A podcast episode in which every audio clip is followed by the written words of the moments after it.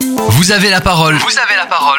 Présentation d'associations Tarn-et-Garonne et région Occitanie. Aujourd'hui, dans Vous avez la parole sur Phare FM Montauban, nous donnons la parole à l'association Histoire Recyclable à 7 fonds. Son objectif principal est de contribuer sur le long terme à la gestion durable des ressources naturelles à travers le renforcement des connaissances et la mise en réseau des acteurs locaux. À cette fin, ces activités se retrouvent notamment principalement autour d'un jardin partagé. Sa présidente Amandine Gréau nous présente l'association Histoire Recyclable et ses débuts. L'association existe euh, depuis 2010 elle a été créée sur cette fond, mais au départ sur un projet qui était plutôt un projet de voyage dans l'Eurasie à la rencontre d'initiatives locales et des initiatives qui étaient en lien avec euh, des projets de développement durable, notamment par rapport à la problématique de l'eau, de la gestion des déchets et de l'alimentation. Et en 2014, euh, l'association euh, a resitué euh, son activité et son action vraiment sur le local. Donc, c'est développé à partir de là un projet sur la commune de Sept-Fonds et petites communes alentours.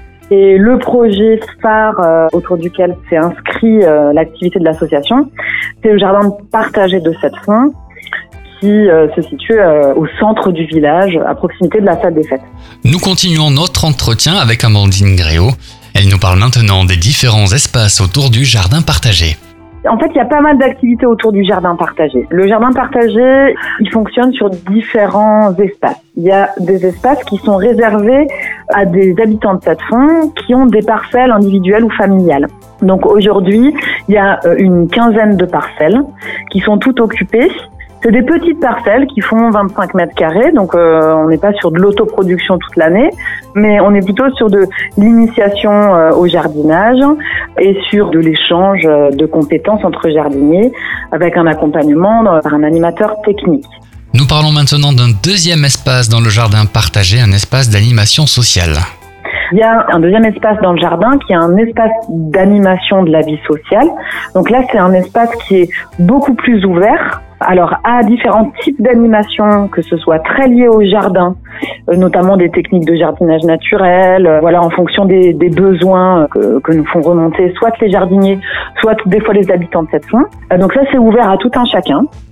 Des moments festifs sont aussi mis en place dans le jardin et autour du jardin partagé pour la notoriété de l'association bien sûr et la convivialité. Il y a aussi dans cet espace-là de l'événementiel qui est mis en place, donc euh, des moments un peu festifs hein, sous forme de disco soupe, qui sont des événements euh, où on récupère des invendus alimentaires et à partir de ce qu'on a récupéré, on fabrique collectivement un repas qu'on partage gratuitement. Ça c'est euh, un événement qu'on met en place assez régulièrement, qui a l'intérêt quand même d'être un événement anti-gaspillage alimentaire. Donc il a à la fois l'intérêt d'être éducatif euh, de passer un message et puis euh, en effet réellement de récupérer des invendus qui euh, seraient des déchets s'ils n'étaient pas réutilisés dans, dans ce cadre-là.